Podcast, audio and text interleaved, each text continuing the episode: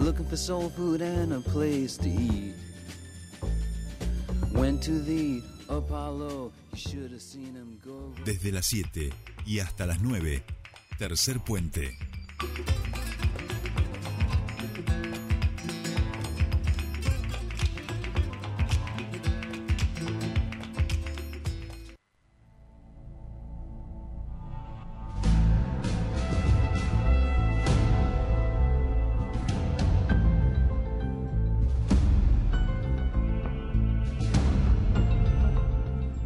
Bien, ya estamos aquí, 7 y 38 minutos de la mañana y empezamos la charla con nuestra compañera Solcito, que ya está escuchándonos. Sole, muy buenos días, ¿cómo estamos?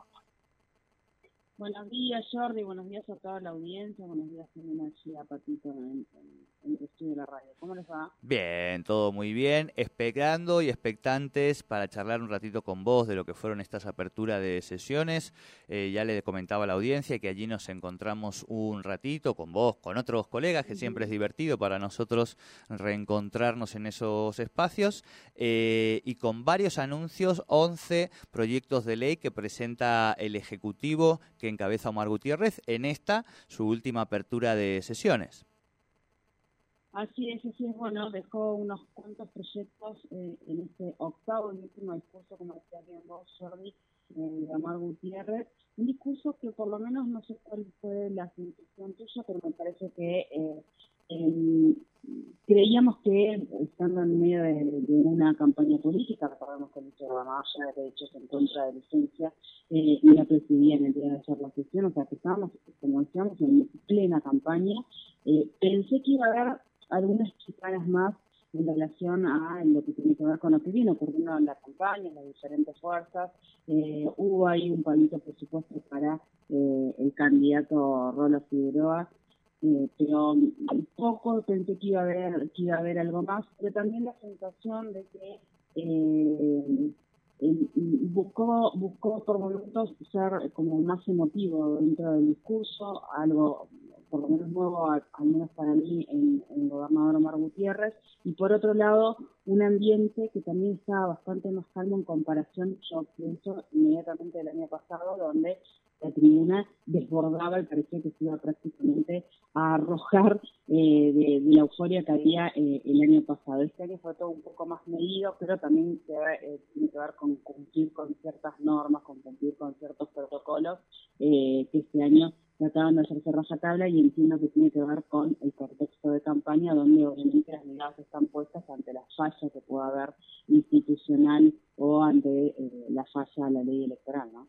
Sí, totalmente. De, creo que era como una apertura de sesiones donde todos estaban tan atentos a la dinámica electoral que tampoco nadie quiso salirse excesivamente del libreto, ¿no? En relación también a lo que vos decías uh -huh. de los discursos eh, de la oposición, de lo que fue la, la, dinámica ahí adentro, de la cantidad de gente que había. Yo salí del programa y fui para allá, que era un poquito más tarde de lo que habían uh -huh. convocado, y no se sentía, no había la cantidad de gente y de movilización popular que suele eh, pasar en otros años. Es bien cierto también que ahí pegadito nomás estaba el inicio del juicio, este que tanto venía esperando uh -huh. Aten y Sandra Rodríguez en relación a los autores también este, intelectuales del de asesinato de Carlos Fuentealba y como vos decías, eh, llevar militantes eh, que podían generarse tensiones, todo esto me parece que nadie quiere que pase demasiado nada por afuera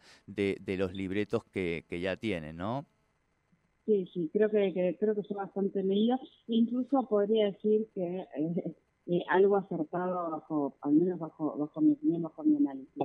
Eh, decíamos, presentó, presentó unos cuantos proyectos uh -huh. y nosotros quería destacar eh, aquellos que, sobre todo, síntomas que nosotros veníamos tratando eh, en el programa, tenemos, eh, siempre tenemos un tratamiento especial, por ejemplo, el tema que tiene que ver con eh, las consultas eh, a los pueblos originarios uh -huh. y este relevamiento territorial.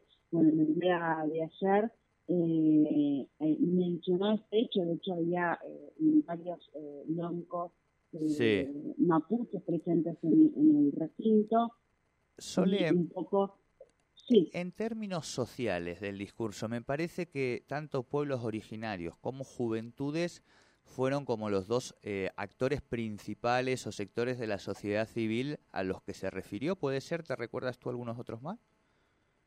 No, no, creo que eh, coincido, coincido en esa creo que hice una mención, de hecho casi el, inicio de su discurso eh, mencionó directamente a, aquellos que fueron presentes allí y a todo el trabajo que se estaba haciendo con las comunidades eh, originarias, o sea, casi la primera parte del discurso se dedicó a eso, más allá después de, un montón de cifras y demás, eh, y agradeció ese trabajo conjunto, recordando que el año pasado se inició de diálogo eh, interinstitucional y, con diferentes actores y colectivos, eh, lo cual es un avance importante, pero obviamente uno lo quiere ver en hecho y en ese sentido estableció ciertas eh, ciertos números de, cantidad de relevamientos que se han realizado, de resoluciones conjuntas, del reconocimiento a comunidades que ya fueron aprobadas por la provincia y que esperan la aprobación del INAI, eh, cuál es el trabajo conjunto que se está haciendo con el INAI y aquel trabajo que se está realizando en Vaca Muerta, lo cual obviamente es un guiño hacia las comunidades, eh, que no es lo mismo que está ocurriendo obviamente a nivel país, que se escuchaban por unos discursos en relación a las comunidades mapuches, por ejemplo en la ciudad de, Buenos Aires y demás, eh, se hizo también un guiño y obviamente en la mirada que tiene el colectivo del país, con lo cual eh, ya es mucho que se haya hecho ese apartado en relación a las comunidades originarias nuestra provincia. Sí, sí, tal cual, tal cual.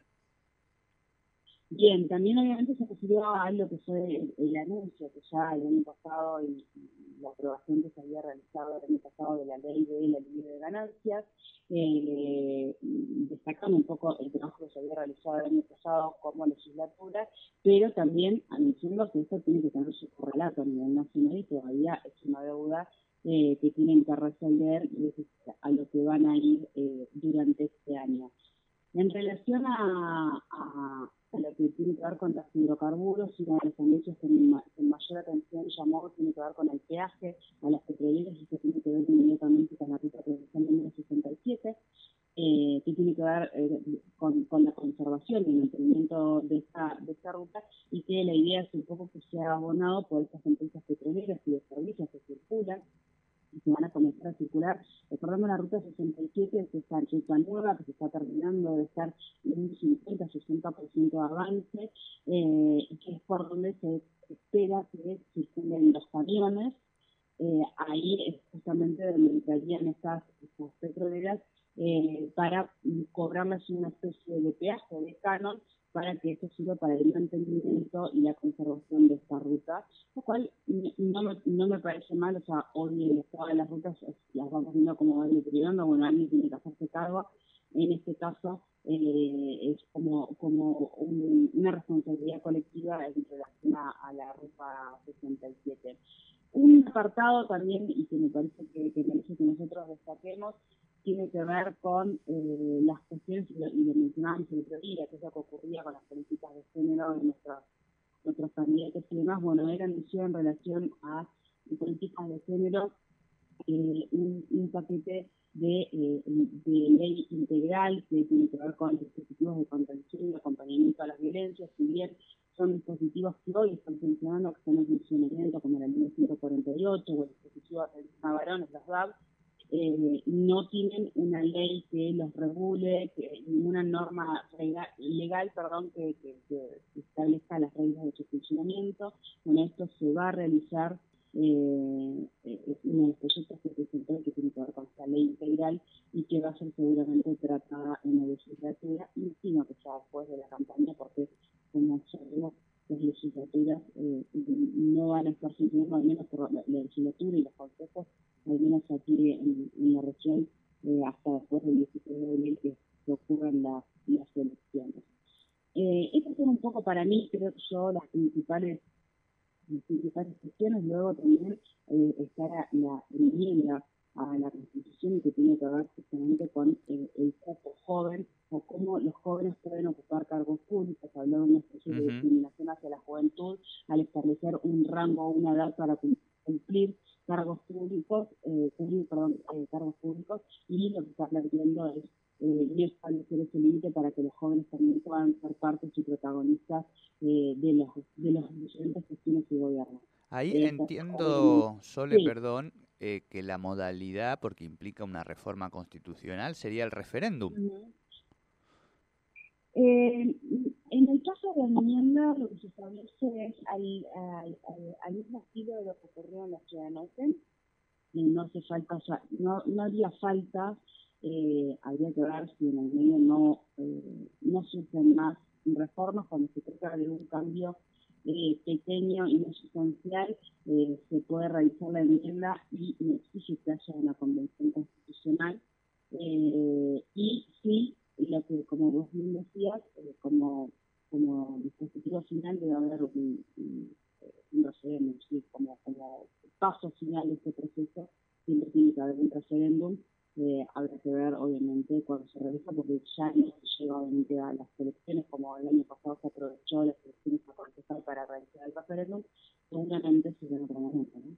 Claro, claro, claro. Bueno, habrá que ver las dinámicas también eh, de la legislatura en este año electoral. Lo bueno es que, bueno, eh, falta poco más de po 50 días, un poco menos de 50 días para las elecciones y se supone que después de ese plato fuerte que tiene la política provincial, plato principal, ahí hay unos meses donde se supone que se puede legislar de otra manera. Habrá que ver eh, las ganas, el entusiasmo y la seriedad también de algunos legisladores y legisladoras que van quedándose fuera y que están en esta dinámica electoral, ¿no? Pero efectivamente, eh, bueno, hay proyectos allí también de, del Ejecutivo. Bien, Sole, ¿alguna otra cosa más que te parezca relevante a destacar? Sí, bueno, eh, simplemente que, que, que, también se va a establecer algunas regulaciones que tienen que ver con la bonificación a profesionales liberales. También, sí, me parece importante el tema que destacó de la, el proyecto de ley para la emisión de y comercialización de lo que tiene que ver con eh, el proyecto de Piculla y la cuestión del parque fotovoltaico, temas que también hemos tratado aquí, que tienen que ver justamente con las energías renovables y el aporte y el camino que vaya realizando la provincia en ese sentido. Y algo que me parece que va a ameritar que conversemos con el sindicato de profesionales tiene que ver con la regulación para la protección sanitaria, algo que también mencionó en el día de ayer y que tiene que ver con una ley para regular el ejercicio de la prestación de tecnicatura en emergencias sanitarias. Eh, nosotros venimos trabajando este tema, es un reclamo o, o similar, habrá que ver los detalles de este proyecto, pero es uno de los reclamos que venimos haciendo a Apura, nosotros hemos conversado en varias oportunidades con ellos y en el día de ayer estableció este, este anuncio, habrá que ver cómo se acerca o cómo se asemeja a lo al reclamo que viene realizando Apure y que eh, venía sosteniendo que el gobierno obviamente había hecho bien los cerros y había hecho más atrás luego de, de ese gran avance que se había realizado en la legislatura, que ver si esto eh, se acerca un poco a lo que significaba antes de Citroën Apure. Tal cual, tal cual.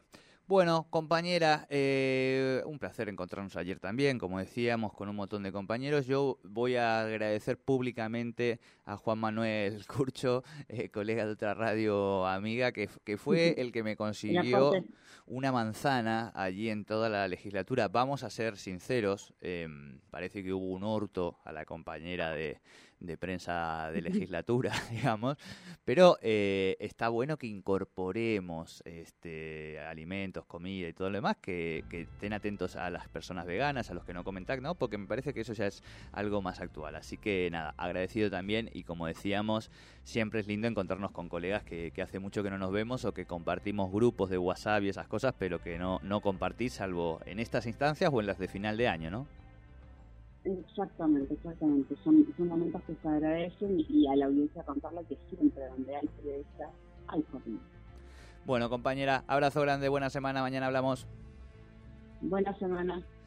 Bien, hablábamos entonces con Sole Brita Paja en relación a lo que dejó esta apertura de sesiones aquí en la legislatura provincial y bueno, muy interesante. Habrá que ver, como decíamos, cuál va a ser la dinámica, eh, sobre todo después del 16 de abril, eh, de los diputados y las diputadas y como en un ratito vamos a tener a la vicepresidenta de la Cámara este, Legislativa, Marita Villone, también vamos a charlar con ella de estos temas. 7 y 52 minutos, Patito. Tiramos una... Pero tiramos un, un, un tandita música, tiramos ahí, guardame unos minutitos antes de las 8, dale. Ya venimos con mucho más tercer puente.